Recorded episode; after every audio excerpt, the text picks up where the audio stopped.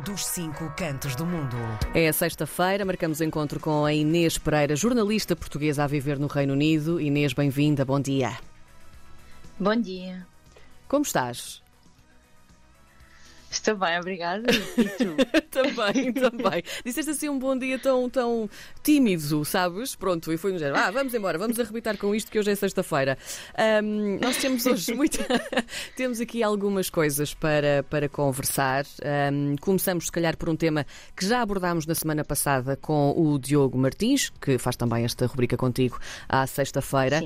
Um, o Supremo Tribunal do Reino Unido uh, classificou como ilegal a política de envio de migrantes para o Ruanda mas, ao que parece, uma semana depois, alguns dias depois, um, sabe-se que o Partido Conservador está um pouco revoltado com esta decisão e está também a tentar dar uma volta a isto. De que forma, Inês?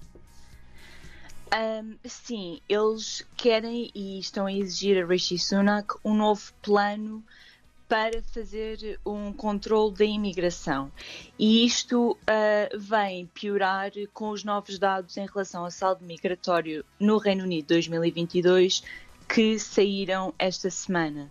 Uh, este saldo migratório uh, lançado pelo pelo um, o, o, Serviço de Estatística deles, nacional deles, uh, demonstra que há um aumento maior do que o que foi inicialmente previsto. Uh, e o que é que isto significa? Que a diferença entre o número de pessoas que se mudaram para o Reino Unido e as que daqui saíram uh, foi de 745 mil. E este número inicialmente era 140 mil mais abaixo. E estes valores acabam por ser importantes, como tu estavas a dizer, pela conjectura, conjuntura política, uhum. em especial destas duas últimas semanas.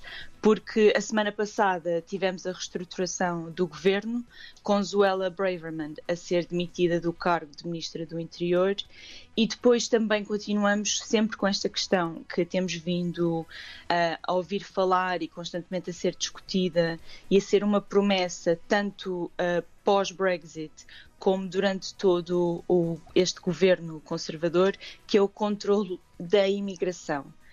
Um, a juntar, ou como tu disseste, ao facto de o Tribunal Europeu dos Direitos Humanos ter voltado a travar a deportação de migrantes para Ruanda. Um, e no meio deste caos, a Zuela Braverman aproveitou ainda para dizer que estes dados uh, são culpa uh, de Rishi Sunak e é a ele que devemos apontar o dedo, porque ela apresentou várias vezes medidas para travar este aumento e Sunak nunca as aceitou, muito pelo contrário, acabou por pushback.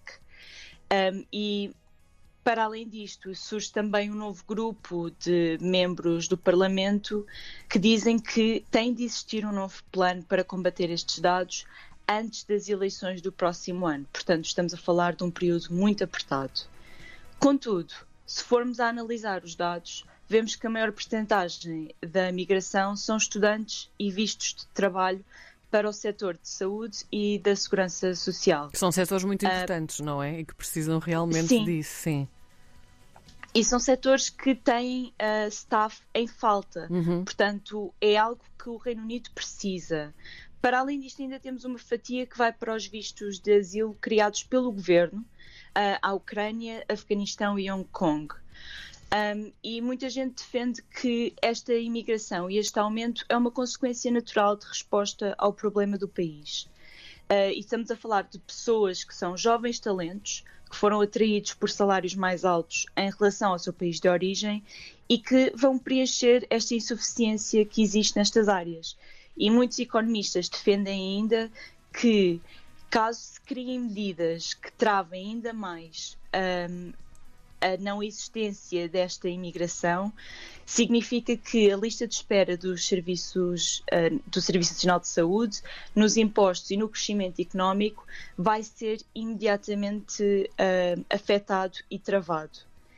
Ainda assim, uh, há estudos de que Rishi Sunak vai usar estes dados e vai continuar a usar estes dados como disco um, para as próximas eleições, de forma a que uh, continue com o seu discurso de que o problema da imigração ilegal só pode ser resolvido com o Partido Conservador. E é isto que os votantes do Partido Conservador, que é um partido que está no governo há 15 anos, uhum. vão querer ouvir.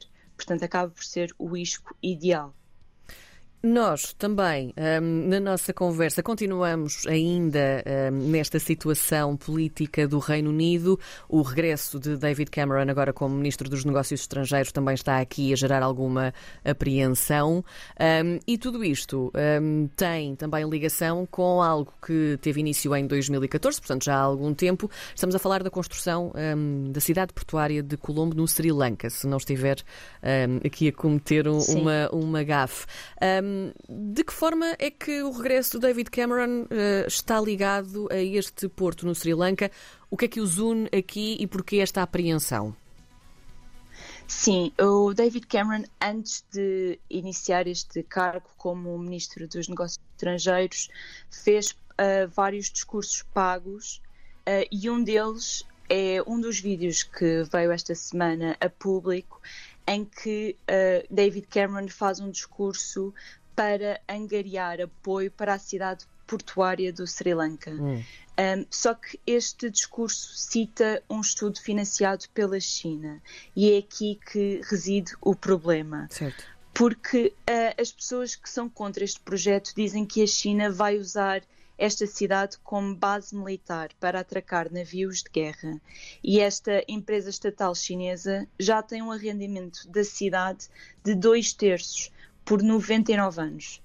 E isto, uh, ao juntarmos esta informação com o facto de David Cameron ter feito um discurso em que acaba por juntar, agariar apoio uh, para a cidade portuária, acaba por existir aqui a dúvida se não houve um possível lobby e alguns membros do Parlamento acabam por uh, pôr em questão até a percepção que o público tem da sua capacidade e confiança enquanto uh, Ministro dos Negócios Estrangeiros, porque existe a possibilidade de um lobby em nome de interesses estrangeiros que são hostis. Uh, contudo, um porta-voz de David Cameron já veio desmentir este possível lobby, dizendo que o ministro foi contratado pela KPMG, uh, KPMG uh, do Sri Lanka. Um, portanto, acabamos sempre por ficar na dúvida. E tendo em conta que David Cameron já é uma figura que em algumas pessoas não cria tanta confiança, acaba por ser um extra um, em que as pessoas podem criticar e apontar o dedo. Muito bem, nós vamos continuar a acompanhar também todo este desenrolar político no Reino Unido. A Inês Pereira é jornalista portuguesa a viver no Reino Unido, claro está, e está connosco às sextas-feiras, quinzenalmente. Inês, muito obrigada mais uma vez por nos contares tudo o que se passa desse lado. Obrigada, bom fim de semana. Beijinho.